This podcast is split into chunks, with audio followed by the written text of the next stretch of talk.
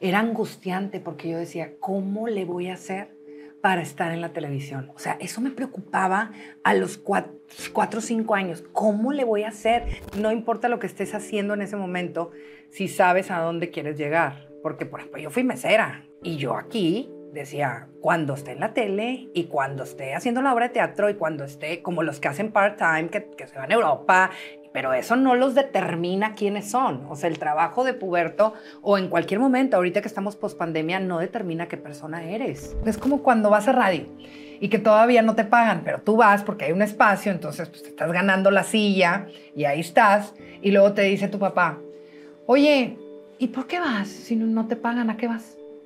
La gente a veces como que desmerita tu trabajo porque no sabe lo que significa para ti hacerlo, ¿sabes? Detrás de ti hay 100 que hacen lo que tú estás haciendo sin cobrar, nada más por sentarte donde tú te sientes. Y tiene razón.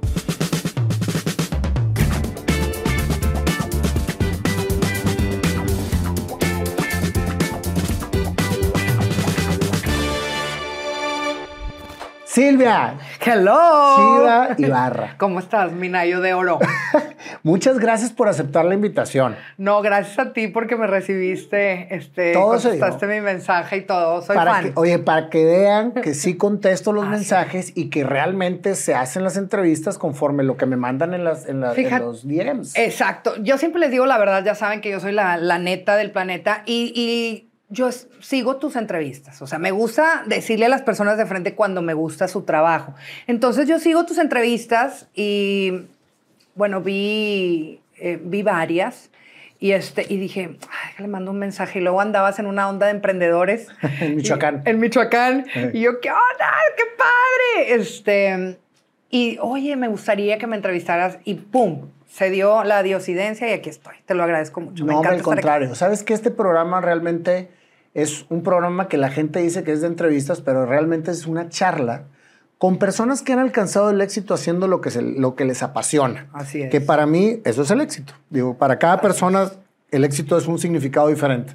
Pero para mí en lo personal, el hacer lo que te apasiona y el hacerlo con gusto y, se te ve una energía bien bonita cada vez que haces lo que haces. Entonces dices, bueno, sin embargo, a lo mejor las personas conocen a Silvia, a la Chiva, pero no conocen lo que hay detrás. Todo lo que se tiene que pasar para llegar a ser. Y eso es precisamente lo que me gusta traer este programa, para que la gente que nos hace el favor de vernos conecte y diga, se puede. Y no todo es miel sobre hojuelas. Así es. ¿Qué me quieres preguntar? para empezar, venía un poco sudada, hay que decírselo. Nos ven en todo el mundo, ¿verdad? Porque nos ven por YouTube. Bueno, aquí en Monterrey se está acabando el agua, de repente. ya no hay agua. Ya no hay. No, no, de repente, ya no hay agua. Y ayer a mucha raza hasta la luz. Entonces, aguas, porque luego te agarran. ¿Y quién te agarró? ¿Quién fue? Y luego no se crean. No, pero bueno, hoy no había agua. Y aparte estamos este, a 43 grados. A puro botecito, bien bañadita. Y luego. Te diste un baño vaquero. Un baño vaquero. Y luego en el, coche, el va y el clima. ah, también se te apagó el clima. Todo pasó hoy. Pero aquí estás. Pero mira, sí me veo Aquí estás y vienes, vienes con tu baño vaquero y vienes bien presentada. ahí está.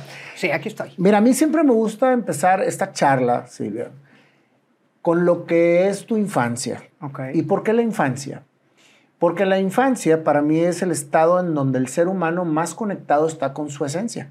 Así es. Cuando somos niños, pensamos que jugamos, pero en realidad visualizamos a qué venimos en un mundo que realmente nosotros mismos nos hacemos. Entonces, mi primera pregunta es, ¿a qué jugabas cuando eras niña y estabas en soledad? Fíjate que es muy chistoso porque todos mis juguetes eran micrófonos. Entonces, eh, la mesa del comedor tenía algo especial que la hacías chiquita y luego le ponías algo y la hacías grande. Entonces, para mí era un escenario. Entonces, era un escenario, me robaba los tacones de mi mamá, jugaba, fíjate, jugaba a abrir todas las cajitas y a ponerme sus joyas y todo, que es ahora lo que me encanta con mis patrocinadores. Y, jugaba a eso. Entonces jugaba a entrevistar gente y en la Navidad era la niña hostigosa que entrevistaba a toda la familia de que, hola, ¿cómo están? Estamos en el Canal 2. Abuela, ¿cómo estás? La cena, ¿qué te está pareciendo? Y, también jugaba a que me tenían que presentar con ustedes. Este, Silly, me decían Silly. O sea, era bien No, pero es lo que eres ahora. Así es. Es, que lo, es lo que te digo, es bien poca la, gente. que materializa. Sí, o sea, que, que termina siendo lo que, lo que vino a hacer. O sea, creo que cuando, cuando eres niño dices, voy, yo sueño esto y te realizas y te emocionas y ya ves que querías que te presentaran y todo. Y finalmente es lo que terminaste haciendo. Sí, pero en ese camino, fíjate, Nayo, eh, yo me dormía, o sea, e, era una niña, como dices tú, y, y, cuando me iba a la cama me dormía y decía, era angustiante porque yo decía, ¿cómo le voy a hacer para estar en la televisión? O sea, eso me preocupaba a los cuatro, o cinco años, ¿cómo le voy a hacer? Entonces un, día, una noche, mi mamá es súper desvelada. Entonces mi mamá se quedaba leyendo, pintando, mi mamá pinta igual que yo. Eh, y entonces bajé yo una noche y le dije, mamá, es que estoy muy angustiada me dice, mamá, sí, ¿por qué? Y yo, es que, ¿cómo le voy a hacer para, para estar en la televisión? La huerquilla, pedorra, chiquilla. Y entonces mi madre, obviamente, había un concurso de, ay no, de canto y me llevó. Claro. Pero, pero canté tan horrible, tan horrible, pero ella lo que quería era como que yo agarrara el que micrófono. Te al escenario. Así es. Y, y pobrecita porque, porque luego yo era muy este, concuerdo con varios eh, actores y artistas. Este, no me gustaba el colegio, me habían becado para un colegio, el Colegio de La Paz, entonces no me gustaba el colegio porque no tenía árboles, naturaleza, patios, entonces yo estaba becada y yo no, no me gusta el colegio. Entonces mi madre me lleva al anglo y me cambia de colegio y me becaron en el anglo también, este, pero yo jugaba a eso, o sea, jugaba a, a que era artista. O sea, y que entrevistaba famosos y que obviamente yo también era famoso. Ese era mi juego. Pero qué importante que lo recuerdes así y que nunca te saliste de tu camino. sí me salí. Bueno, eso es precisamente lo que quiero platicar ahora. Para empezar, qué linda tu mamá que te apoyó. No, es que es una santa. Digo, a pesar de que chocamos mucho, porque ya saben, vulgarmente se dice los regios perro con perro o perro no come perro. O sea, cuando dicen, oye, pues vienes de pedigrí y luego se te junta otra porque las dos tenemos un carácter muy fuerte, pero las dos emotivamente sí nos hacemos caso, ¿me entiendes? Entonces, gracias a ella, yo creo que no soy una frustrada, porque sí me hizo caso a mis como que llamaradas de atención de quiero baile, quiero pintura, quiero escultura, quiero este, clases de, ah, de buenos modales, de modelaje, todo eso. Y con sacrificio me llevaba, porque lana no había. O sea, entonces con sacrificio. ¿Dónde naciste? Aquí en Monterrey, pero ¿en qué colonia eh, creciste? Eh, en el TEC, primero en el TEC, enfrente del TEC, en unos departamentos, estaba muy pequeñita cuando nací, ahí viví, en los departamentos del TEC, por donde está la Rosa Náutica, este, unos taquitos en el TEC, en el mero TEC, pero hay muy poquito. De ahí ya nos pasamos, compraron casa mis papás y nos pasamos a Villa Las Fuentes, enfrente de satélite donde todavía viven. Y ahí yo viví pues toda mi vida. ¿Cuál era tu relación con los niños que estaban alrededor de ti? Tú que querías ser actriz y cantante y los niños estaban en su rollo de jugar a las muñecas y al fútbol. Pues mira, con mi hermano, que le mando besos al cielo, yo tenía un pizarrón, entonces ahí lo ponía al pobre niño chiquito que todavía no entraba al kinder y yo era la maestra. Y de hecho soy maestra de, de MBS, Fíjate, qué de diplomados. ¿eh? O sea, le, le, doy diplomados a, a los directores de las empresas para que hablen y hablen y hablen. Y hablaban mucho y muy rápido. Entonces en el colegio como que no se querían juntar conmigo las niñas porque decían que hablaba muy rápido. Entonces, pues me imagino que mi mente como que era muy... Y yo quería hablar muy rápido, ¿no? Quería hacer, hablar todo muy, muy, muy rápido. Entonces jugaba a que era maestra, jugaba a las obras de teatro, obviamente yo era la principal, yo les ponía los roles obviamente también escribo obras. O sea que fuiste líder dentro, de la, dentro del grupo de niños que como bien mandoncilla, o sea, bien mandoncilla. Y me seguía en la onda. Y luego, y tenía mi equipo de básquet, equipo de fútbol, hacía baile. Este, siempre me aburría. O sea, siempre le decía a mi mamá, es que no, ya me aburrí. Y ahora ponme a hacer otra cosa. Y en la escuela, ya acabé, ya me aburrí.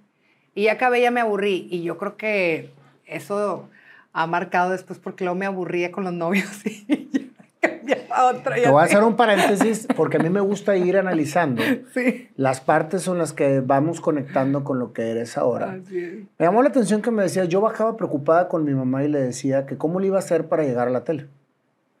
Tu mamá te puso la primera, como quien dice, el primer empujoncito y te llevó a ese concurso de canto, sí, que por cierto cantaste muy mal. Horrible. Sí, que tú mismo lo dijiste. Ay, horrible. Pero todo lo que estás diciendo alrededor era un plan congruente con lo que querías lograr.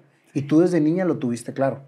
La gente muchas veces sueña con algo y no hace lo que tiene que hacer para lograrlo. Así es. Entonces tú fuiste construyendo como que las cosas, quizás de manera inconsciente o a lo mejor de manera muy consciente. Fíjate que pasando un poquito y ahorita me regreso, pero, pero sí, yo siempre les digo, a veces no importa lo que estés haciendo en ese momento, si sabes a dónde quieres llegar. Porque, por ejemplo, yo fui mesera, ahorita que lleguemos a los trabajos y todo eso, y yo aquí decía, cuando esté en la tele y cuando esté haciendo la obra de teatro y cuando esté como los que hacen part-time, que, que, se van a Europa, pero eso no los determina quiénes son. O sea, el trabajo de puberto o en cualquier momento, ahorita que estamos post pandemia, no determina qué persona eres o lo oculto, o lo padre que puede ser platicar y enriquecedor, platicar con alguien que te atienda, no sabes qué hay detrás de esa persona, o sea, para dónde va o de dónde viene.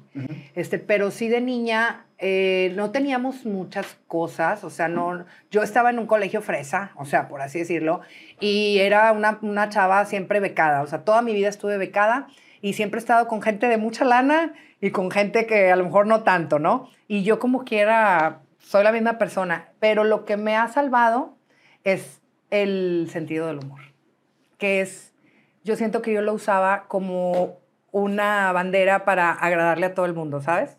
Y eso es como un mecanismo de defensa. ¿Y lo hacías conscientemente de que eso te tenías como fortaleza o lo hacías porque naturalmente lo traías? Lo hacía sin querer. Ya hasta ahora que veo a esa niña que siempre buscaba agradar, agradar, agradar, siento que lo hacía para, pues obviamente para encajar, o sea, porque pues me buscaban, o sea, me buscaban desde las más, bueno, aparte siempre he sido buena en los deportes.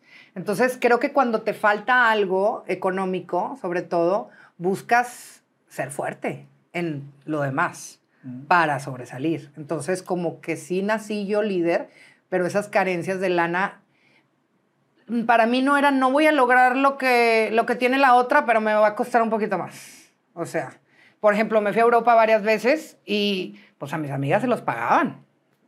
Papi y mami.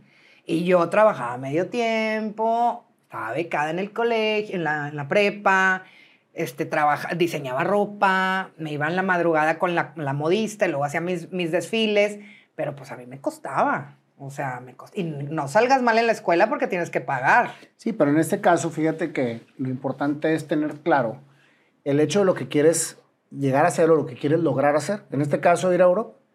¿Cuánta gente dice, no, pues yo no puedo porque no tenemos dinero en la casa? ¿Sí? Y todas tus amigas pueden y eso hace que te hagas menos y digas, es que ellas sí pueden y yo no puedo. Sí, la víctima es horrible. O sea, hacerte la víctima es asqueroso. Sí. Sí. Definitivamente. es que a la gente le encanta eso, morderse la trenza. Ponte a jalar y ve. O sea, es que el dinero está en la calle. O sea, necesitas moverte. Pero eh, nunca, nunca me he hecho menos. Sé que me va a costar más trabajo este, hacer algo, que, que a lo mejor a mi compadre no le cuesta nada, y porque aparte me han tocado puras parejas juniors. Ahorita llegamos a los novios. Ay, no, no, no, no. no. bueno, sigue. Platícame, Chiva, cómo era la relación con tus hermanos. ¿Cuántos hermanos tenías? Uno nada más. Tenías un hermano. Sí, uno eh, que, que falleció hace 11 años, este, Juan Carlos o John Carlos le decían en la tele, este, dos años menor Él que yo. Él también estuvo en la tele. Él estuvo ahí en Azteca conmigo, pero por el fitness, por la onda del fitness. Uh -huh. eh, Juan Carlos y yo siempre fuimos súper unidos. Eh, se podía decir que mi mejor amigo nunca me peleé con él. Y, y, como que los dos teníamos un sentido del humor muy ácido, muy humor negro. Entonces eso nos conectaba 100%. ¿De dónde Cañón. sale ese humor? De mi papá. Platícame de tu papá, porque has hablado de tu mamá, pero no de tu papá. Bueno, mi papá es abogado, este, Juan Ibarra, Johnny, o sea, para, para la raza del medio, y siempre ha sido mi abogado toda la vida, estos 25 años de carrera, y, y él, pues es un, un, hombre muy noble, no dice ninguna maldición, está entrenado como que la vieja escuela. No dice maldición. Todo lo contrario a mí, este, y no dice ninguna mala palabra, no toma, no fuma, y, y, no baila pegado. Y, y, no baila pegado, ni quebradita, ni nada. Y, y, es como mi mejor amigo. Él es el que me hace fuerte, él es el que me hace papá. todos los deportes. Este, él es el que me hace, tú puedes, idiomas, dale, tú puedes. Todo eso, o sea, el que me enseñó Qué a nadar. es el acompañamiento de los padres, ¿no? Totalmente. O sea, todos los deportes, a manejar, a nadar, bicicleta, patines, patina para atrás, perder los miedos, todo ese rollo, mi papá. Mi mamá, este, yo creo lo bueno, la, lo buena madre que soy. O sea, esa cosa, esa, la integridad, el rurú, este... El... O sea, una, eh, una, un balance muy, muy padre de tus papás. Así es, bueno. Son Uno apoyador y el otro conservador. Los dos muy conservadores, Maya. Sí, pero fíjate que la palabra conservador para mí es no necesariamente el ser una persona a- a- este, no, no eh, sumisa ni nada. No sumisa, sino Sí. que es, pues vamos a darle por aquí, por acá y tiene un orden, ¿no? La familia sí, la primero, familia. siempre. Por lo que me dices, tu papá es muy educado, Muy.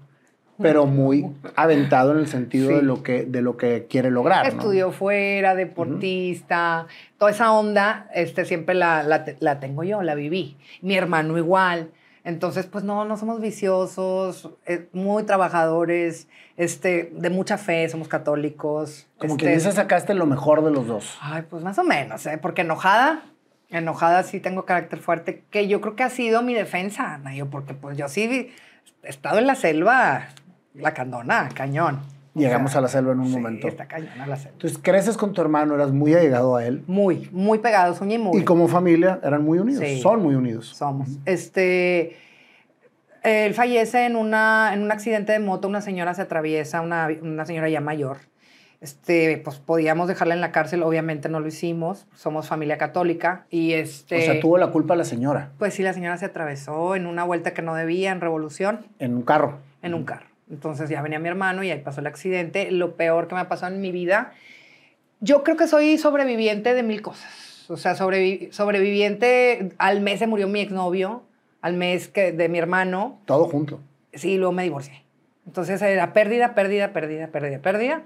Entonces, este, yo creo que mi positivismo, mi fe, el trabajo. El ¿Cómo estar- sales, ¿Cómo sales de la pérdida de un hermano? Chio? Mira, Y más que eran tan unidos. Y más sin estar casada, sin tener hijos ni novio. O sea, eh, yo tenía mi depa, eh, mi hermano estaba en su depa, yo tenía mi depa, él me instaló en mi depa, era un hombre, él también muy independiente, muy trabajador. Entonces, este, cuando pasa eso, yo me deprimo tanto y yo acababa de empezar el primer reality en TV Azteca que se llamaba Qué gran talento, que yo lo inventé. Yo, oye, ¿por qué no hacemos un reality? Y en las juntas se creó ese primer reality de Azteca. Azteca era un poquito conservador y entonces era como la primera vez que se hacía un reality aquí en Monterrey. de, ah, aquí en Monterrey. Aquí en Monterrey. Entonces se llamaba Qué gran talento. Yo esta, era, estaba de conductora, pasa lo de mi hermano y faltaba una semana para que se terminara ese reality. Entonces mi primo, eh, Miguel Mantecón, que es como mi hermano, me habla y me dice, bueno, él fue el que me dio la, la noticia ¿De- mi hermano. Y este, me habla después y me dice, ¿dónde estás? Y le digo, en, en la casa de mis papás. ¿Tienes una semana ahí? Y yo, sí. Ya regrésate al trabajo y regrésate a tu depa. Me dijo, porque tienes que enfrentar tu realidad. ¿Qué va a pasar si no la enfrentas? Diez viejas van a querer tu lugar. Este, y te vas a quedar ahí a cuidar a tus papás. Y te vas a envejecer y ahí te vas a quedar ahí eh, a cuidar a tus papás. Entonces, ¿Ya tenías tu bebé o no? Todavía no, no, solterísima. Entonces, Entonces, haz de cuenta que cuelgo, agarro mis cosas y le digo a mi mamá, este, dile a mi papá que ya me voy a mi depa. Me fui a mi depa y en mi depa yo me acababa de instalar, entonces nada más tenía una camita así chiquitita y se me hace que un silloncito que se hacía cama y ya. Entonces me, llego al depa y entonces me empezaron a cobijar los amigos de mi hermano que también eran motociclistas, tipo los cuervos, que ahorita pues, son los cuervos. Este, y ellos les agradezco, los amo, a la mayoría de los cuervos. Este, Se Javier. Javier Caballero y su esposa, Danae, este, Jaime, Israel, son muchos. Este, pero ellos, que eran los uña y mugre de mi hermano, pues hace cuenta que yo era su hermana. Entonces, literal, casi dormían en mi casa. Y Paola, una amiga, este, amiga hermana, dormía en mi casa. Y yo me iba a Azteca. O sea, dormía ahí conmigo. ¿Cómo sacabas fuerzas para ir a conducir después del dolor que traías? Porque traías un dolor muy Es que no, no, no, no tenía ya, yo no tenía ni corazón, aunque se escuche ridículo, yo perdí el corazón ahí en ese, en ese incidente. Y yo regresé por el, como siempre les digo, por hambre, o sea, por trabajo, o sea, porque necesitaba el trabajo y porque yo era la titular. Entonces, como, como me dijo mi primo, que también es, pues, es un muy buen empresario, detrás de ti hay 100 que hacen lo que tú estás haciendo sin cobrar lo que tú cobras, porque yo era de las que mejor cobraba, se los agradezco, Azteca, siempre lo he dicho, este, a Jordán, siempre me, me pagaron muy bien, y eran de los sueldos privilegiados, de los sueldos viejos, ¿no? Y, este, y mi primo me dijo, es, detrás de ti hay miles que lo pueden hacer gratis, nada más por sentarte donde tú te sientes. Y tiene razón, porque pues así es la gente. O sea, la gente que añora dice, voy por todo, ni me pagues. Es más, te pago yo por estar aquí. Te pago por estar en, en, este lugar y vivir la experiencia. Entonces, realmente el, el, la necesidad y el mantener mi carrera este, fue lo que me hizo regresar, porque al mes fallece mi exnovio, que era inglés, Dan Tesla, y él era engineer drilling, drill, o sea, sacaban petróleo del mar en Singapur, eran, eran cuatro ingenieros. Entonces, ese trabajo lo hacía que estuviera ahí, que en el, en el barco y no sé qué.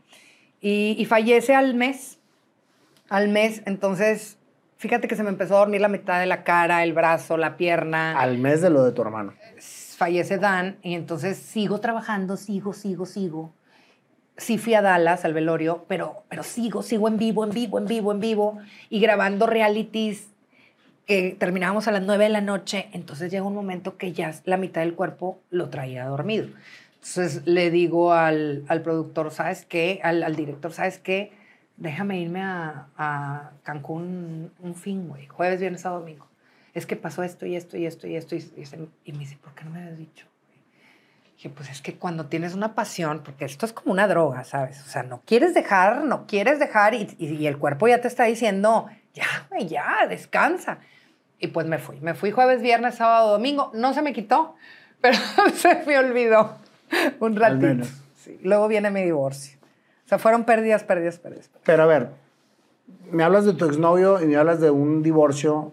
Ah, este, pero, o sea, después. Sí, te... ya pasó. Bueno, mi exnovio se muere. Luego pasa el tiempo. Conozco a mi marido, a mi exmarido. Duró que cuatro años casada este, y viene el divorcio. O sea, que fueron tres pérdidas en un lapso sí, de lo mejor de 10, 15 años. Sí, menos. Sí, mm. súper menos. Regresemos entonces sí. al tiempo. ¿Cómo empiezas? O sea, ¿qué estudias? Bueno, muy ñoña, para empezar. O sea, estudio, eh, cuando, ya, cuando estaba en Televisa, Eugenio Escarga me manda con más conductoras. A mí me tocó este, Saint Martín, esta niña, ay, de ellas con las estrellas eh, ahorita me acuerdo cómo se llama, pero se apellida Saint Martín. Me toca irme con ella a, a México este, dos semanas al CEA, un curso intensivo para conductores. El CEA normal es de tres años, pero ya cuando tú ya estás como conductora titular, te mandan a hacer como un curso intensivo y tienes clases en el CEA desde las 8 de la mañana hasta las 8 de la noche. Entonces, este ahí tomo los cursos que, que, eran de, pues de todo, de cine, de actuación, y, y te dan tu, tu, examen en VHS. Lo ruca. En VHS y ahí te enseñan el, el delay del chicharo, manejar las cámaras. Curso súper intensivo. Este, ¿Y cuál era la pregunta? ¿Qué querés estudiar? Ah, bueno, pues sí, es comunicación y luego ahí me mandan allá. Pero nunca, o sea, siempre enfocada en la tele. Pues sí, porque fue comunicación y luego Instituto Nacional de Bellas Artes, que ahí era, pues soy bailarina de contemporáneo, de ballet. Entonces yo estaba en lo, en lo experimental, o sea que era teatro, danza, artes plásticas y música, por eso pinto y por eso mis cuadros enormes. Pero luego, por azares del destino, entro a la tele y se viene todo lo comercial. Y no creas, yo estaba peleada con lo comercial. ¿Qué o es sea, comercial? Lo comercial este, es lo que no nos gusta, lo amarillista de la televisión, o sea, lo contrario a esto que estamos haciendo, que es algo súper enriquecedor. Uh -huh. este, el, lo, lo, comercial es lo barato, lo que, pero pues es lo que te mantiene para hacerlo experimental. Entonces, en sí, yo era 100% experimental. Cuando entras a la tele, ¿cuál era tu objetivo? ¿Cómo te visualizabas? ¿Por qué querías entrar a la tele? Digo, me queda claro que así jugabas cuando eras niña Ajá. y esa era tu pasión pero una cosa es que te guste hacer una actividad y otra cosa es que le encuentres el sentido. Bueno, la tele cuando yo, cuando yo acepto gente regia, a mí me habían ofrecido Big Brother. Fue al mismo tiempo, haz de cuenta. Entonces, yo todavía no acababa mi carrera. Entonces, ¿qué me dice mi papá? Mi hijita, acaba primero la carrera, porque esa cosa Big Brother y esa onda es si no ganas, mejor acepta gente regia y síguele con tu carrera. O sea, y síguele en Bellas Artes y síguele todo lo que tú quieres hacer. Entonces, acepto yo eso y te voy a ser sincera. Yo acepté tele nada más por el billete. O sea... Pero pues tú querías estar en la tele. Sí, pero no en telecomercial. O sea, yo quería un programa, pero hablar de teatro, de danza, de entrevistar a los actores. Entonces sí tenías claro el sentido que le querías dar a tu carrera televisiva. Sí, lo que ahorita. O sea, que ahorita invito a quien se me da la gana y no ando entrevistando gente que no me gusta, pero ahí yo lo tenía que hacer porque pues era lana. Y de ahí me compré mi carro, de ahí me fue a Europa. Pero fíjate qué interesante es tener un plan claro. ¿De quién De eres, tener también? lo que tengas que hacer para lograr lo que quieres lograr. Eso es precisamente, fíjate, yo tengo un lema, que es mi lema, es más, todo mi proyecto se llama soñar, creer y crear. Así es. ¿sí? Que las tres palabras juntas es un círculo de plenitud, pero separadas es, una, es, una, es, es un riesgo total de frustración Totalmente. de la persona. Y te lo estoy diciendo en, en primera persona. A mí siempre me gusta hablar en primera persona porque como que imponerle las cosas a la gente no va. No, pero es que claro que me he frustrado. Y esto ha sido ahora en la pandemia. O sea, claro que te... Y que lloras y dices, ay, estaré bien apostándole a mí. Que claro que está bien, siempre le tienes que apostar a ti, pero llega un momento que tú dices, sí, pero si no tienes lana, o sea, estará bien que le estés apostando todavía a ti. Ya métete a vender vasos. Y me metí en una empresa de un amigo A vender a venderle a todos mis amigos dueños de restaurantes, pues todo lo de su restaurante. Pero mm, sabiamente, mi amigo me dijo, oye, ya, ¿no? Como que ya, güey. O sea, ya, ya deja de enfocarte que si la tele y que si el radio y que si tus diplomados y que si tus línea de camisetas y ya enfócate 100% aquí en la empresa. O sea, dedícate a una cosa nada más. Pero haz de cuenta que todo lo que me estaba diciendo él, yo lo entendía al revés. O sea, dedícate a ti, no te dediques a mí, ¿verdad? Entonces ahí le dije, no, sí cierto. Me y voy. renuncié. sí, claro. Pero fíjate, fíjate lo, lo importante que es, Chivas, siempre tener la claridad de que hagas lo que hagas, te va a terminar llevando a ese camino. Claro. Por eso te digo que las tres palabras juntas es construcción de tu propio camino, cuando lo logras crear. Cuando lo sueñas y lo crees, te quedas así, te frustras, por eso es tan peligroso no completarlas. Cuando que no las completas, no haces el círculo de plenitud, pero ya que las completas, empiezas a trazar tu camino. Y en ese camino, entre el creer y el crear, hay toda una línea de congruencia de cosas que tienes que hacer para lograr lo que quieres hacer. Sobre todo mucho esfuerzo, porque, por ejemplo, a veces el ser, o sea, eres mamá y luego estás trabajando, los tiempos, o sea, cumplir con cada cosa, más estás produciendo un programa, eh, haces radio, das diplomados, pero aparte tienes las cosas de la casa, pandemia, escuela en la casa, o sea... Pero es que esa es la vida. Es Dios santo. Esa es la vida. Sí. La vida es, una, es un cúmulo de circunstancias que te van desviando y tienes que estar enfocado para no terminar desviándote. Así es. Lo que me acabas de comentar ahorita es este, ¿qué es lo que realmente dejaste de hacer para lograr hacer en tu juventud? Por Eh, ejemplo, ajá. tú me dices, estaba estudiando la prepa, estabas estudiando la Sí, prepa en Bellas Artes. y estabas como quiera Diseñando ropa. diseñando ropa y haciéndole para poderte dar tus, tus, Sí. este, tus gustos, tus europas y todo, ¿no? Mira, realmente siempre, a mí mi- mis pasiones siempre han sido viajar.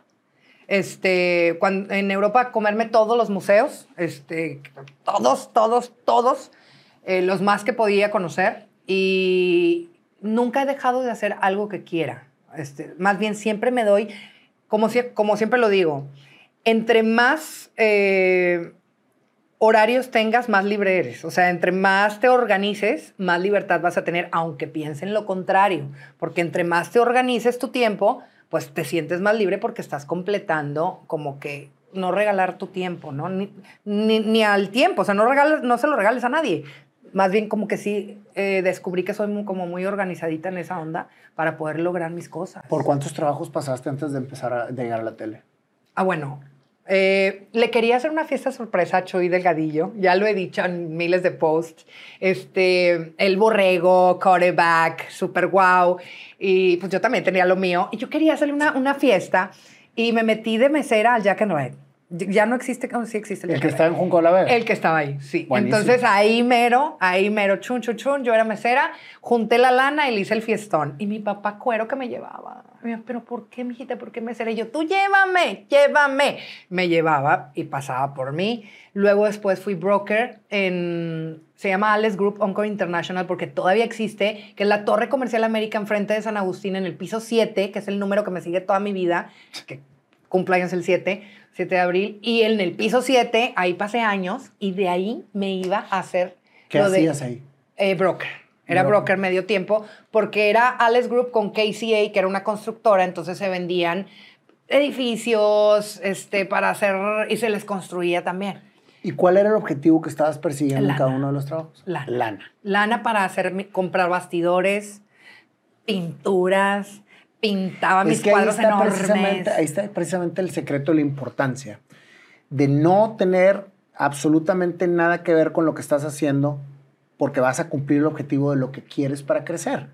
Y así o mis desfiles. Si, tú quieres ser pintora o ser actriz y ser todo, pues ahorita todo esto no me da, pero estoy haciendo esto para que me dé. Como le digo, y esa la Sí, y, y me iba a comprar las telas para hacer los diseños de la ropa y en Televisa o Azteca, vestía yo a varias conductoras, bueno, era D99 en aquel entonces, o sea, vestía a varias conductoras. Cuando estaba Adrián Peña. Adrián, cuando estaba este, oh, ya no me acuerdo. Maya, ¿no? No, Nisin Maya llegó después, ¿no? A ver, o, o no estuvo Nisin Maya ahí. No sé, no me acuerdo. Adrián Peña sí. sí Adrián, Peña, sí. Me, lo he entrevistado varias veces, vocerrón. Pero ahí a varias conductoras les, les regalaba yo ropa. ¿Cuál fue tu primera intervención en la tele después del programa que te invitaron a cantar y cantaste mal? Ay, no, no, no. Eh, fue horrible. Fue la primera. Bueno, no, hacía radio en, en El Borrego, en. en Primero entraste al radio. Ajá, ahí hacía radio hablando de moda y belleza. Este, y luego fue gente. no, fue Monterrey Light, que era como Hola Monterrey iban a, la Torre Comercial América por mí cuando yo salía y nos íbamos al barrio antiguo, al Centrito Valle, a grabar toda la vida nocturna nice de Monterrey. ¿Cómo entraste a ese programa? ¿Quién te invitó? Este, Julio, Julio Underberg, que así, eh, así se llama Julio Villarreal, llegó a los juevesitos de foráneos que hacíamos en el Carlos en Charles y llegó el estaba Ariel, cuando estaba Ariel, que en paz descanse. ¿Cuándo quién? Ariel, ¿te acuerdas de Ariel de la Puerta, que era muy famoso? Ah, sí. Falleció. Ah, no sabía. Sí, ya me acordaste. Sí, sí, sí. Bueno, ahí nos juntábamos. El Pix. El, Pix, también. Todos los jueves en la noche era el día del Frogs. Ah, sí. Bueno, acá era el Carlos, Carlos O'Brien, que estaba en San Agustín, y ahí llega no, pero era Frogs. Ah, era Frogs. No era Carlos O'Brien. El Carlos O'Brien que hubo aquí en Monterrey estaba enfrente del Río 70. Ah, no, entonces era Carlos San Charles. Era Carlos, Carlos San Charles. Era, no, ah, era Carlos sí, San ahí. Tienes razón. porque ahí llegó, ahí nos juntábamos los jueves de foráneos y ahí llegó Julio y llegó con Monterrey Light con las cámaras y me entrevista. Oye, ¿qué onda? ¿Y, ¿Y, qué estás haciendo? Yo le quité el micrófono, ya me fui entrevistando a todas mis amigas. Y así salió. y el güey me dice, ven, oye, necesito una chava conmigo, no manches. Y yo, ¿eso soy yo? Es que la acabas de encontrar, welcome. Y luego, pues sí, nada más que después de la carrera y luego me iba al trabajo y luego ahí pasaba, a las nueve me cambiaba en la van la ropa de antro.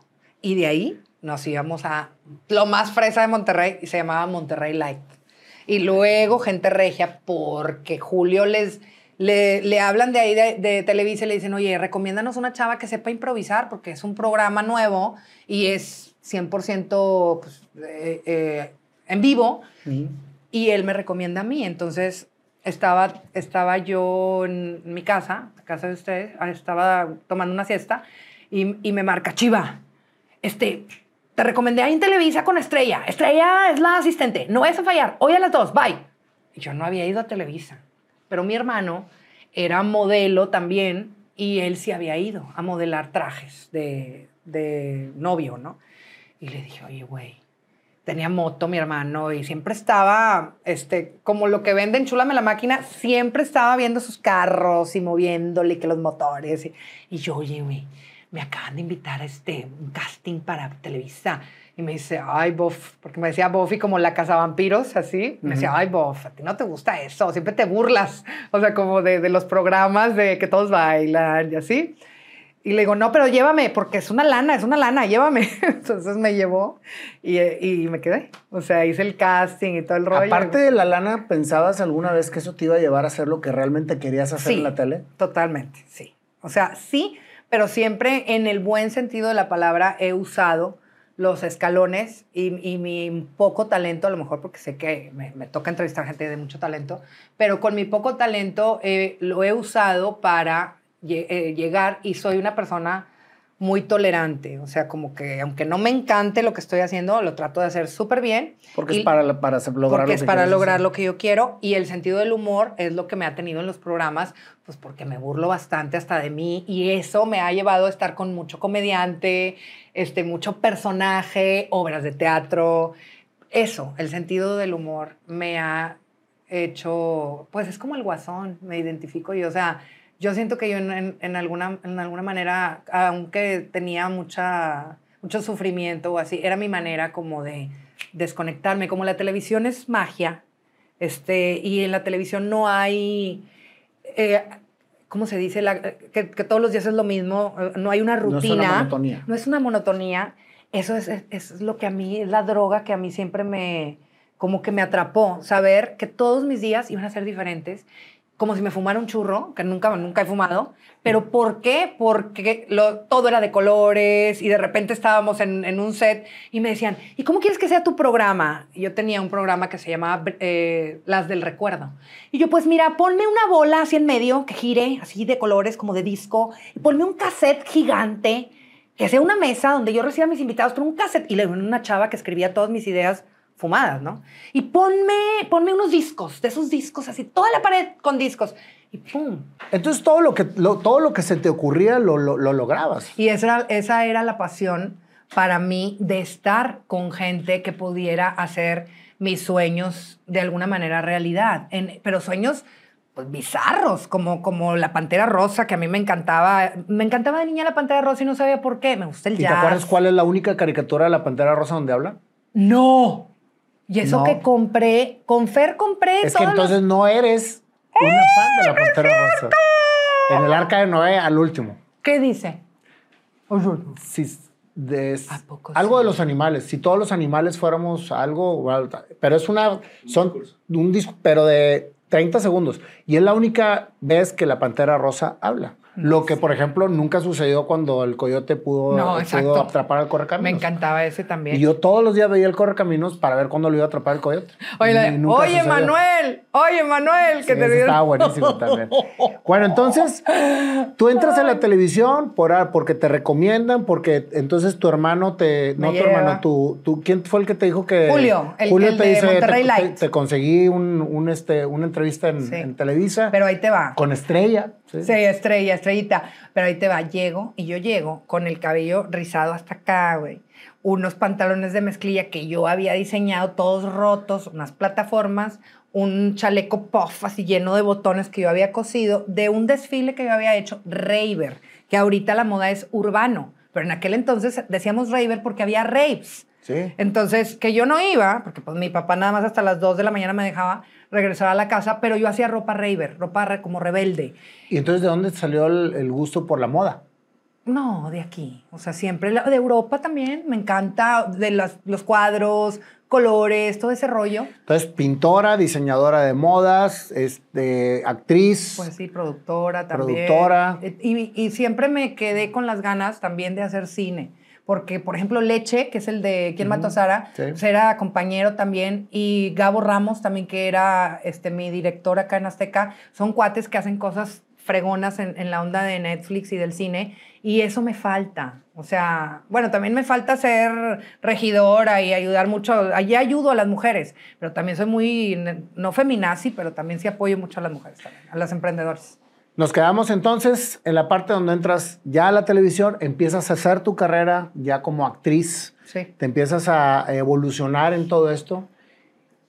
¿Qué sucede alrededor de todo ese ambiente siendo una mujer conservadora? Porque lo eras, O sea, aunque eras muy desmadrosa, Sí. este, creciste en una familia conservadora. Sí. Y la televisión siempre tiene el tabú de que es muy abierto, Sí. es, o sea, es muy de excesos, etcétera. ¿Cómo mantenerte al margen?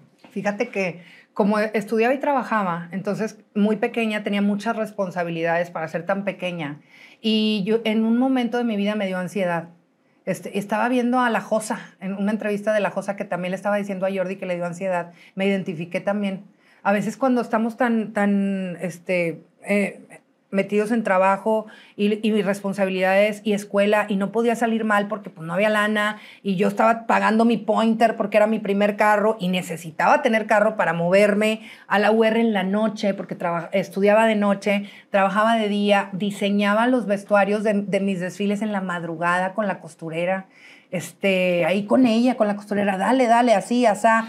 Eh, ¡Pum! Viene la ansiedad. Horrible, cosa tan horrible. ¿Cuánto tiempo estuviste en eso?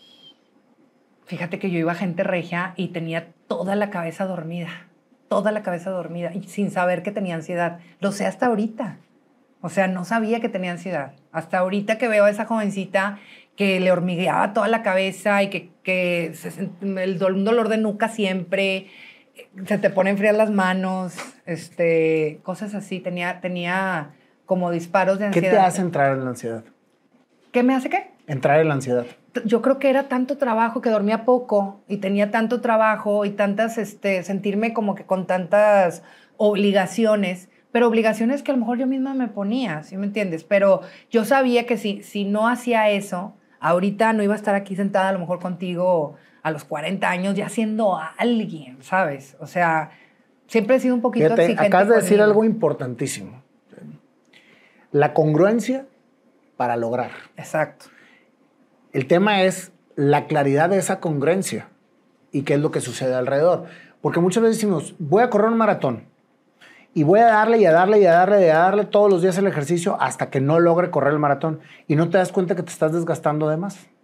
Y nos pasa a todos los, porque yo he corrido nueve maratones, y nos pasa a todos los, a todos los, los, los atletas de alto rendimiento, que te enfocas tanto en el objetivo que se te olvida lo que está sucediendo dentro de tu entorno día a día y caes en los extremos. Totalmente. ¿verdad? Por eso yo voy muy en pro de que seas congruente en hacer las cosas que tienes que hacer para lograr lo que quieres. Pero siempre y cuando estés consciente de lo que realmente estás utilizando de tu ser, tu tiempo y tu cuerpo para poder lograrlo. Entonces ahí es donde tienes que entrar en un equilibrio ¿no? y un balance para poder, como quiera lograr lo que quieres lograrlo, teniendo un balance. Pero te voy a decir algo, Nayo. Ay, no.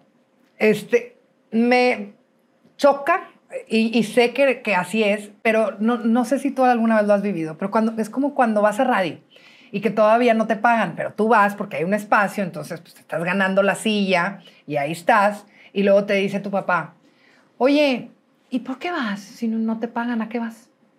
Oye, o te invitan a multimedios. Oye, ven de invitada una semana y sabes que hay un lugar disponible de titular. Pues ahí vas. ¿Pero a qué vas, hombre, si ni te están pagando?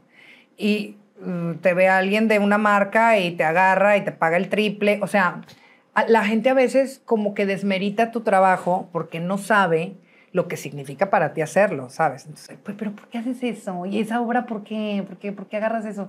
¿Ese programa por qué o qué? O sea, entonces a veces no hay en quien apoyarte y está súper difícil eso. O sea, no soy víctima para nada, porque yo como que ya lo voy a lograr, pero a veces ¿Tuviste me muchos más. retractores? No, pero me cuesta mucho, como eh, me identifico con mujeres exitosas como Marcela Mistral, que me la topo y la he entrevistado mil veces, y dice, es que nos, nos cuesta más, o sea, las que somos mamás, a las que, oye, a veces andamos con el bebé, literal, ella, yo, y muchas, Morocha, este, muchísimas amigas, eh, y andas con Tania, Tania Rendón, y andas con el huerco, y estás en la entrevista y, y acá estás viendo el huerco, pero quieres lograr. O sea, quieres lograr, quieres lograr esa entrevista, quieres lograr hacer ese desfile, quieres lograr ir a México, que un amigo, oye, vente a la entrevista, ahí voy. Y vas. ¿Y en dónde está ¿Entiendes? el momento en el que tienes que decidir el balance de lo que estás haciendo? No, no hay balance, a la fregada, dices. ¿Y te cobra la factura?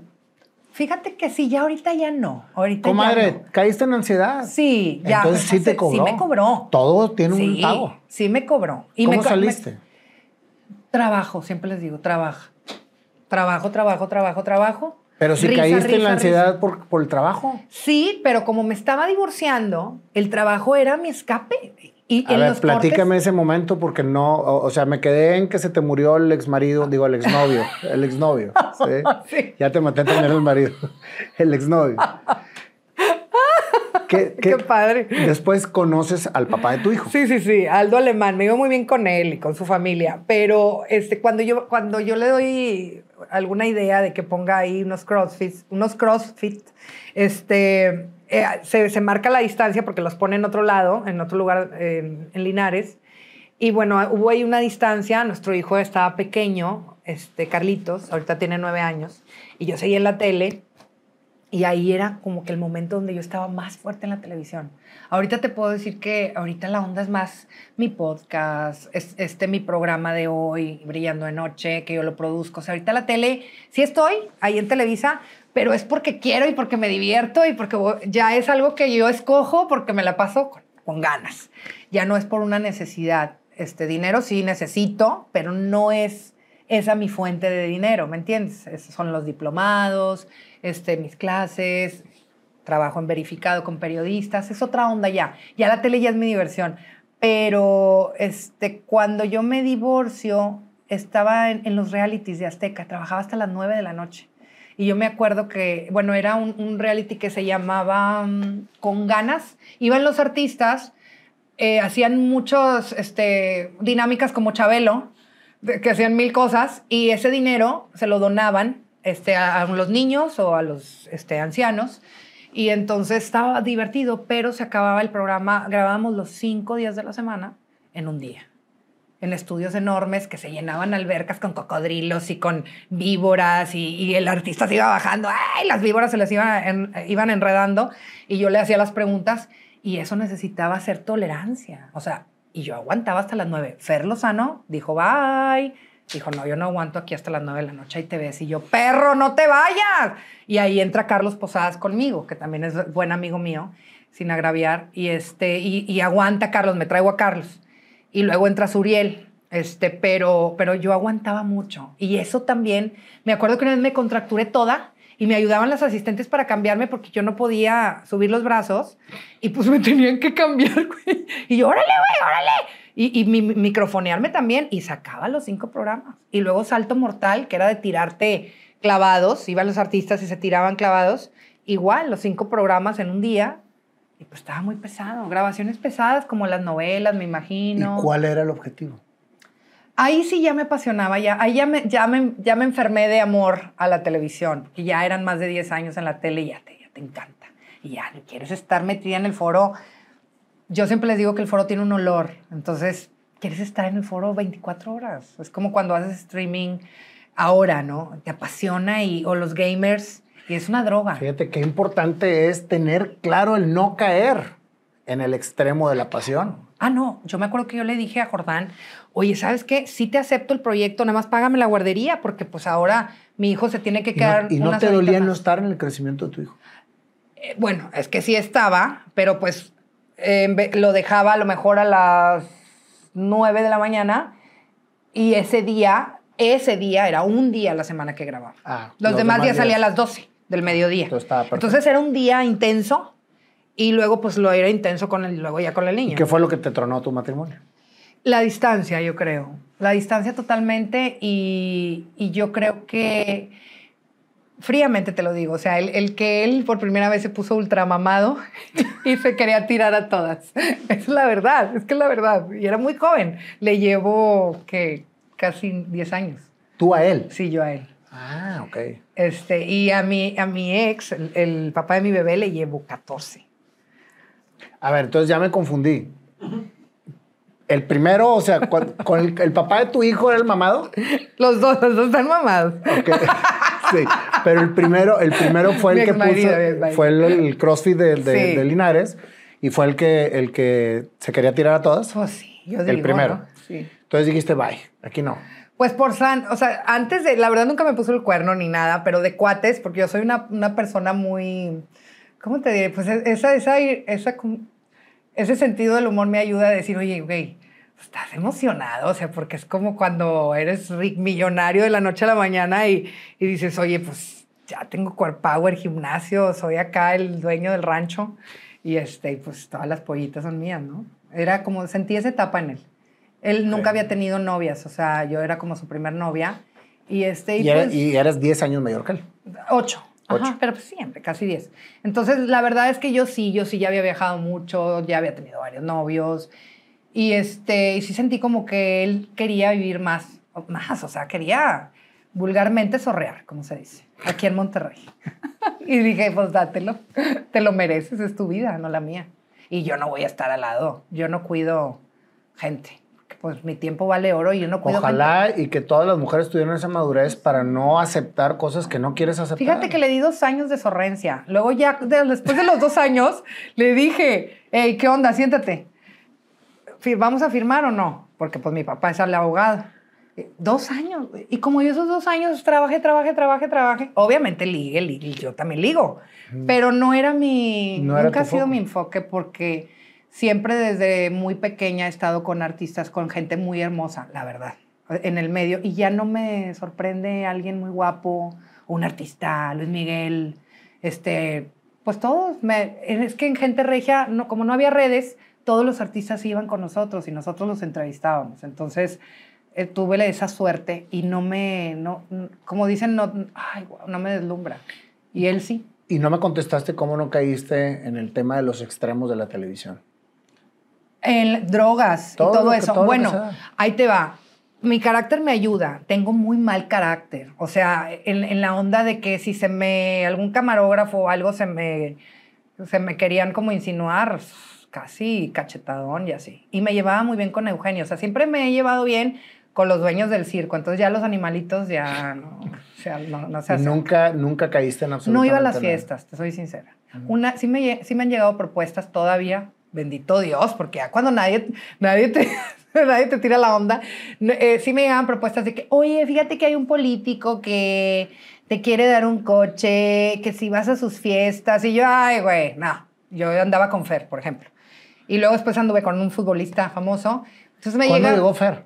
Fer en Gente Regia, este, mm, yo llevaba una relación de cinco años con, este, con un chavo ingeniero.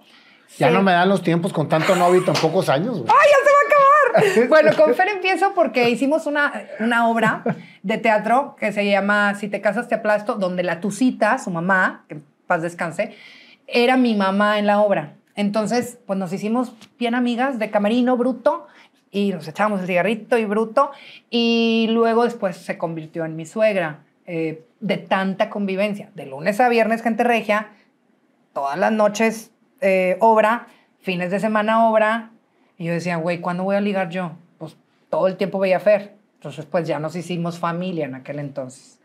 Pero como eh, a mí sí siempre me ha gustado viajar y salir, pues no me dejaba salir. Entonces, pues ahí... ¿Quién no te dejaba salir? Fer no me dejaba salir. Ah. O sea, era celoso.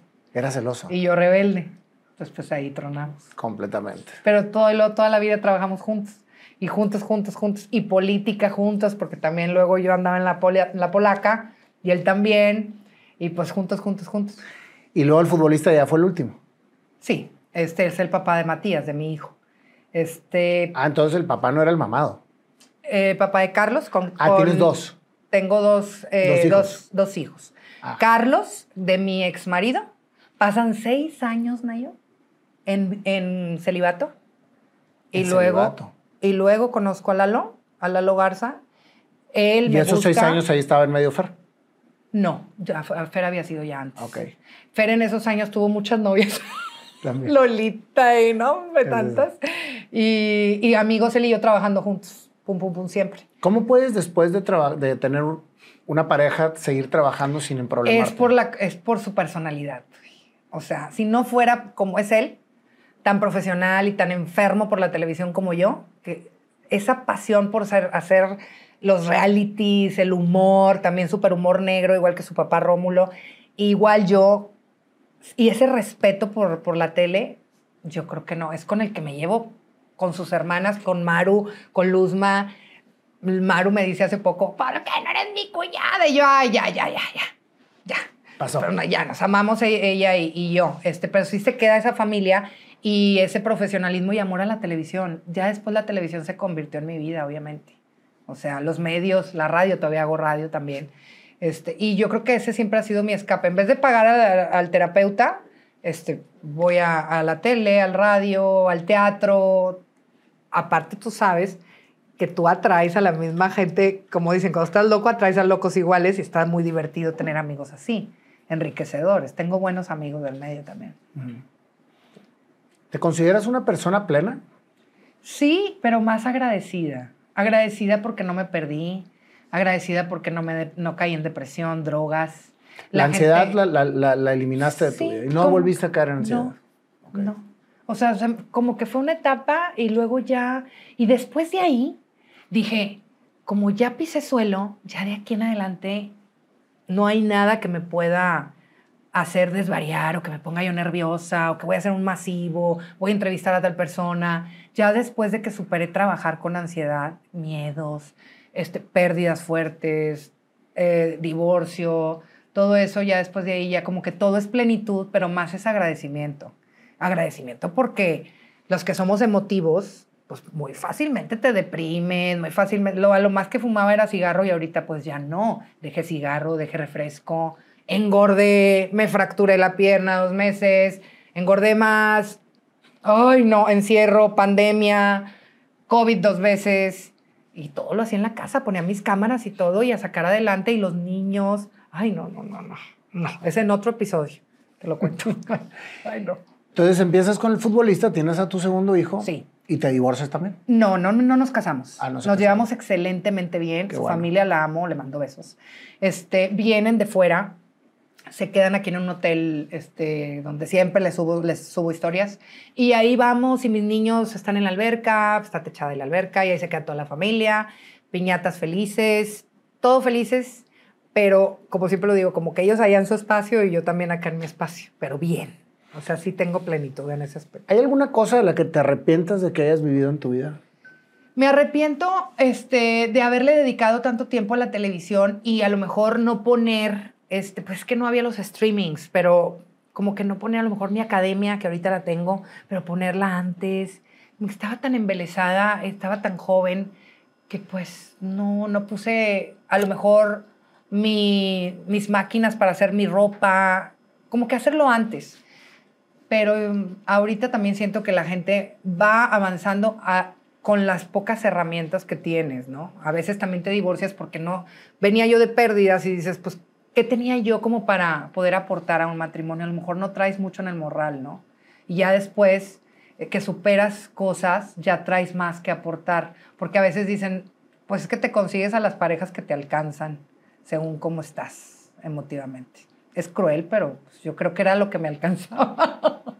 A ver, ¿qué me alcanza ahora? Yo añadiría algo. Fíjate ¿Qué- qué? que muchas veces las personas buscan a las parejas por complementar un vacío Así es, interno totalmente. que no ah, terminan de llenar y quieren llenarlo con la otra persona. Y el otro se siente como asfixiado, ¿no? De que, no, y, "Ay". y- y la persona que busca ese tipo de, de- de llenar empieza a vivir la vida de la otra persona. Y ese es un, un tema que se vuelve un círculo vicioso y una, y una relación tóxica. tóxico. ¿Por qué? Porque vives la vida de la otra persona y si la otra persona estás bien, está bien y si estás mal, estás mal. Así es. Entonces, lo que tienes que hacer es llenarte. Y lo que acabas de decir es bien importante.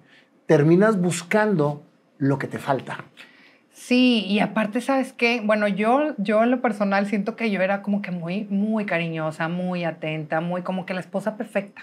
Y que, ay, esto, mi amor, y que no Y hasta me decían, ay, pero, ay, qué bonito cómo le hablas. O sea, todo. Y, y, y las personas, de- porque un novio me dijo, es que nunca nos hemos peleado, güey. Y yo, ¿y luego qué? No, o sea, es que él venía de una relación como que muy pasional, ¿no? Y quería como que conmigo vivir esa onda. Y yo, pues no, o sea, pues es que yo tengo trabajo, tengo, estoy muy ocupada y cuando estamos juntos, pues hay que pasarla chido, ¿no? Y cada persona es un mundo, Nayo. Me ha tocado de todo, la verdad. El que no sé, que, que me reclama por no pelearse. Y en el caso de mi ex marido era como que yo era súper. Y le cocinaba y no sé qué. Y ay, los, vamos aquí, vamos allá. Hay un viaje sorpresa. O sea, demasiado amor. Creo que le di demasiado. Le di de más. Pero es lo que te quería. Lo que Pero querías dar era lo que a mí me nacía en ese momento. No me arrepiento. Y aparte dio frutos, porque pues tengo a Carlos, ¿no? Y nos llevamos bien. ¿Tus papás todavía viven? Sí, los dos. este, y me hacen paro de, oye, papá, tengo este, farándula deportiva, un programa que tengo los lunes, y le digo a mi papá, vente, ¿no? Para, y vamos en el camino y me va, como es muy deportista, se sabe todo, y es como que me va platicando, me va dando los updates de, de todos los deportes, y lo disfruto con él. O sea, disfruto mi trabajo. Cuando puedo, los, como los integro en mi trabajo para, para disfrutar de su compañía. Soy muy familiar, eso sí. Soy muy pegada, muy pegada a la familia y tengo hijitis. Entonces eso también se me complica como que tener una pareja nueva, también porque son muy familiar y yo veo que amigas, ay, que los cuiden, déjame voy de viaje. Pero luego yo también necesito ese relax también. Entonces, pues no sé. ¿Cómo ves? Si te pones a ver hasta ahorita, el día de hoy, Chiva, ¿terminaste con lo que soñabas cuando eras niño? Sí, estoy agradecida. Lo hiciste perfectamente bien y nunca te saliste de tu objetivo. Concluiste el soñar, creer y crear y lograste la plenitud. Sí. Porque así es como expresas y así Sí. es como te ves. Te ves una persona plena. Y ante todas las situaciones que te han pasado, que son situaciones, algunas muy fuertes, le has sacado el mejor provecho de la vida. Y te has rodeado de gente que te ha cogido de la mano y que te Sí. ha llevado y acompañado para poder salir adelante. Sí, también eso les digo a mis alumnos que tienen, eres las cinco personas con las que tienes cerca, fíjate cómo son, porque si tú te apoyas en gente que, ay, sí es cierto, no, no, no vayas, pobrecita, y, y, no, y que te estén así como apapachando eh, o, o em, dándote vicios también, necesitas rodearte de gente que te dé para arriba, como siempre digo. No te juntes con mediocres porque vas a decir, no, pues yo tengo, no, hombre, pues él vive en un cucurucho, mira mi casota y, y nada que ver, ¿no? O sea, es la visión para arriba, ¿no? Algo, mejorar, mejorar y preguntarle a esa persona, oye, ¿cómo le hiciste tú para hacer esto? Qué padre tu estudio, ¿cómo, cómo pusiste esto? Yo quiero hacer esto. O sea, con gente que te, que te aporte, no gente que, que te quite, ¿no? Es bien importante tener claridad, sobre todo de la gente con la que te rodeas. Claro. Fíjate que yo creo que el común denominador, cuando pasa una situación fuerte en la vida, yo creo que hay tres caminos o tres etapas por las que el humano pasa. La etapa de la victimación, Ujú. que es no salir de lo que te pasó, estar en un constante sufrimiento sobre Sí. lo que te pasó y escudarte de lo que te pasó para no Ajá. lograr lo que, lo que la sociedad espera de Totalmente. ti. Después viene el, el- el sobreviviente, que el sobreviviente es aquel que aprende de lo que le pasó, pero vive con el dolor constante y no crece. Y el superviviente es la etapa en la que ya creciste, ya Superaste. lograste, lograste, el dolor nunca se quita, sobre todo con una situación de pérdida, pero al menos lograste ya dejar atrás el dolor, ¿sí? Lo llevas de una manera diferente y utilizas lo que te sucedió para crecer. Así y es. entonces sacas el provecho de. Esas tres etapas creo que son sumamente importantes para que la gente las tenga clara en cualquier situación que le pasa. Cierto. Y en cada etapa hay gente que está alrededor. Y el común denominador de la gente en la- con la que vivimos es tenerte como víctima, porque te tiene en su lecho, porque te está arropando y porque hace que depende de ella. No, y porque sienten una satisfacción al, como digo yo, al pobretearte. O sea, la gente se siente muy bien, al, "Ah", pero no se siente tan bien al aplaudirte, al decir, no manches, ya ni me habla porque tiene un chingo de trabajo. No, la gente no se siente bien en eso. La gente dice, ah, no, pues es que se le subió. No se me subió. Lo que pasa es que estoy trabajando, estoy jalando, estoy luchando por, por un sueño para dejárselo a mis hijos. Estoy enfocada. No tengo tiempo para una borrachera, no tengo tiempo, no que esté mal, pero a lo mejor no tengo tiempo. Algún día me lo daré. O, o, por ejemplo, tengo prioridades, me voy a ir de viaje con mis hijos, me voy a llevar a mi papá. Siempre me llevo a mi papá o a mi mamá y me gusta ver mi dinero reflejado en ellos. Es mi placer. O sea, es un placer, es un tipo de placer que tengo yo y me gusta.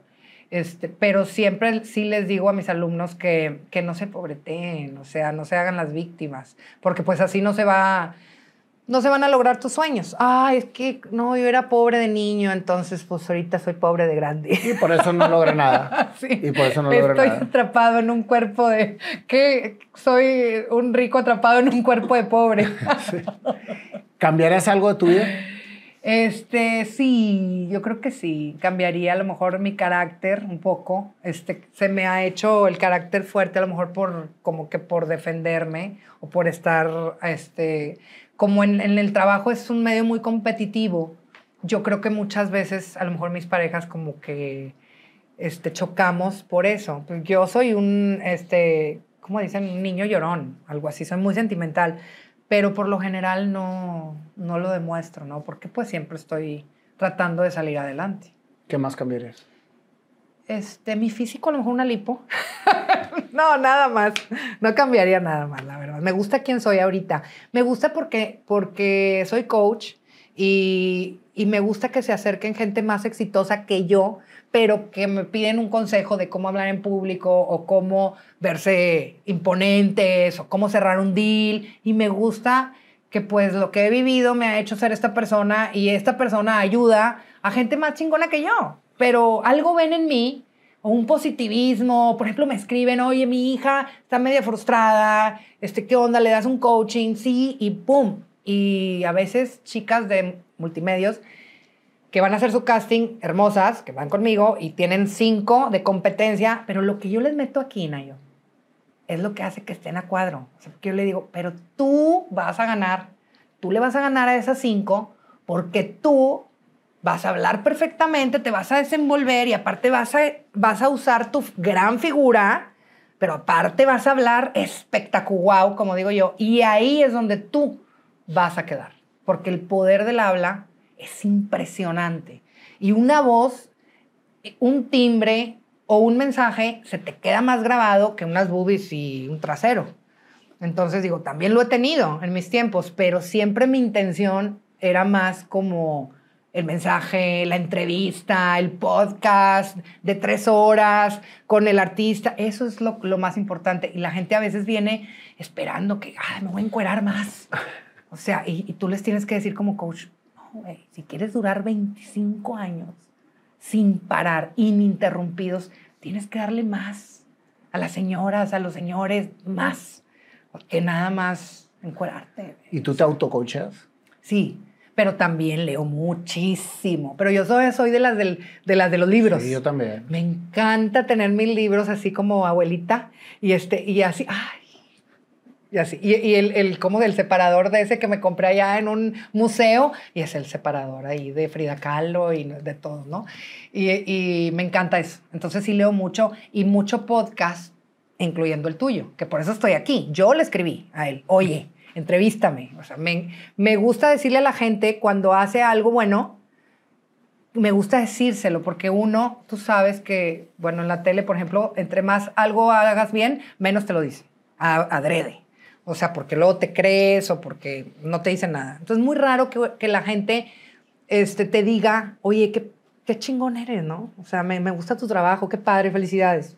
La, la gente no se toma ya el tiempo de decirlo y es muy enriquecedor, es como un respiro. Cuando alguien te dice, agarras como, yo siempre les digo, ah, ya me diste pila para un mes de trabajo, gracias. O sea, por tus palabras. Y eso a mí me gusta. este, entonces, veo mucho podcast, hago mucho zapping, o sea, en las mañanas estoy preparándome café y estoy zapeando multimedia, estoy Azteca, TV Nuevo León y estoy acá, y estoy viendo varios podcasts, no me, el tuyo no me lo pierdo y, este, y veo varios, tengo No, no, varios. Muchas gracias. Sí, me encanta. me encanta. Eso Pues gracias Silvia por toda No, esta emotiva historia, primera parte, porque yo creo que nos faltó. Ah, sí. Sí. Con un drink, con, un, drink, vinito. sí. Este, y ya es una tradición en este programa que acabamos con una canción improvisada. ¡Ándale! Si dices que no te pierdes mi podcast, entonces has de haber visto que cada entrevista la canto, la termino con una canción. Ándale. Y ahora te va a tocar eh, y a ver qué es lo que, lo que nos trae el panda, que hoy llegó temprano. Nunca llega temprano, sí, pero hoy llegó temprano y aquí está precisamente. Échale. Sabes que ahorita anda en, un- en una etapa de mucha fama porque con, el- con todo lo que se le hizo viral el tema del Oxxo, este, pues ahora anda muy, anda muy ensalzado. Ya ves que le hace "Mm", el niño, sí. Entonces, este, pero ya creció. mi hijo. Tu hijo. A ver, pásale, mi querido panda. Pásale. Vamos a ver, mi querido panda, qué es lo que nos vas a traer con esta Chale. historia que ahora sí me consta que estaba muy, muy entretenido. ¿eh? Hello, guapo. Este, Oye, está con madre tu corte de pelo, güey. Sí, sin gel, así. Y aparte te cambiaste los lentes también, ¿verdad? cambié los lentes, otros se me quebraron, me, me senté arriba de ellos. ¿Sabes qué? imagínate. Ahora estás entre el niño del Oxxo y el niño de Op. ¡Qué guapo! Los globos. a ver, vamos a ver qué tal la chivis. A ver. A ver.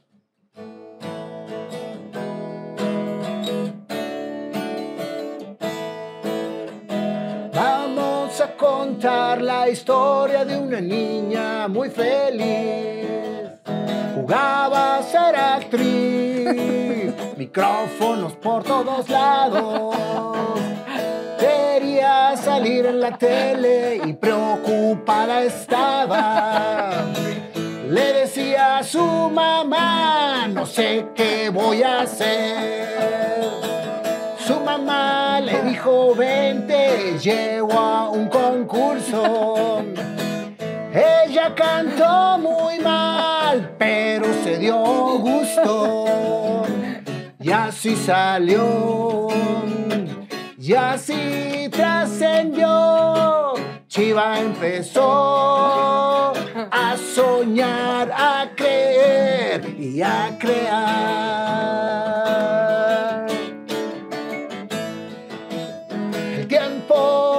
Pasó y Chiva trabajó de mesera vendiendo cosas y todo para viajar. Se metió a una empresa de broker.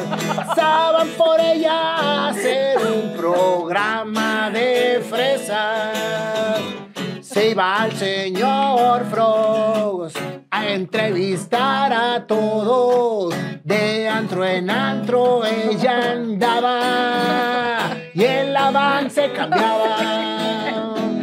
Todo era por seguir su sueño. Todo iba bien. A comunicación se metió y eso estudió. Hacía todo por encontrar su pasión. A Europa se fue, ideas agarró y ella diseñó. Hacía ropa para los raves y ella no iba. No sabía por dónde, pero en su interior su sueño perseguía y a todos los sorprendía. Esa es la chivaje.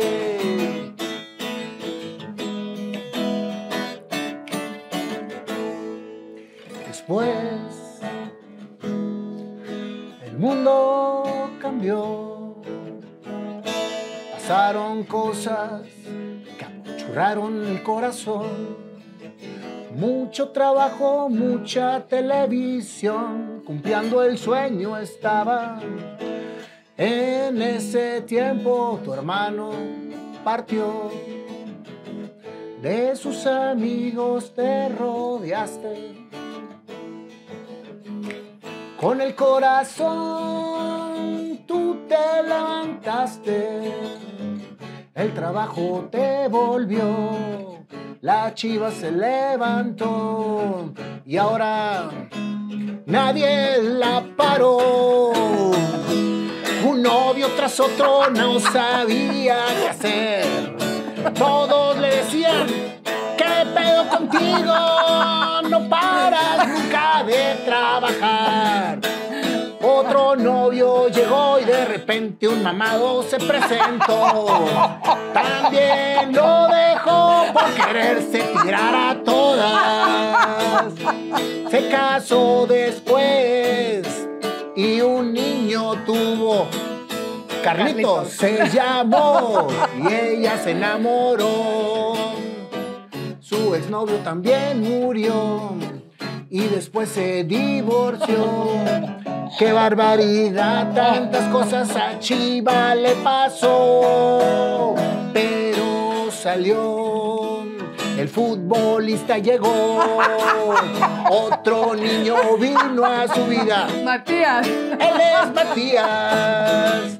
Trabajo, trabajo, logros y más logros. Y de repente, la chiva, la ansiedad cayó. La cabeza le hormigaba, el cuerpo se le atrofiaba, la tenían que ayudar a cambiarse y hasta maquillarse, pero volvió a salir, el trabajo le hizo sucumbir para lograr y atender lo que siempre quiso ser. Estrella de televisión. Madre de dos hijos que ama con el corazón. Y a su padre y su madre que siempre la llevaron de la mano. Ella está agradecida con la vida. Chiva, esto se acabó. Ay, qué bonita, Nayo. Creo que no se nos pasó nada, ¿verdad? Pero ¿cómo si dijiste que tenías déficit de, atención, cabrón? O sea, ¿cómo? Pues para que vean, esto es, esto es realmente viene del Espíritu Santo y siempre lo digo, porque esto no se puede dar de una manera normal. No enseñamos nada. no- Nada. Yo no sabía ni qué, qué- qué cantar, qué iba a cantar, ni qué tocar, nada aquí. Tienes que ir a mi programa, no te ofreces. No, pero- ahí, ahí ya vamos en plan de divos, ¿verdad? Ah, sí, sí, claro, ahí ya con el claro, catering y todo el brunch. Y tienes que hablar con el representante del niño del Oxxo. sí. Claro. Voy al Oxxo. ¿En cuál Oxxo estás? Tienes que ir allá A pedirle la mano de... Ir No, y tienes que pedir pero condones para que te hagan. Muchas gracias, Chiva. Muchas gracias por Ay, esta no. historia tan inspiradora. Gracias por el carácter que vienes a implementar, que aunque dices que eres muy malhumorada, la verdad es que el mal humor déjalo en la calle. Sí, nada más cuando son injustos. O sea, cuando, es como que mi, mi talón de Aquiles, cuando veo una injusticia, me, conmigo también, porque muchas veces se han querido aprovechar de mí, este, ahí es cuando me sale como lo... Lo leona. Loba. Gracias, Chiva. Gracias a ti, Nos Nayo. Dios los bendiga. Muchas gracias.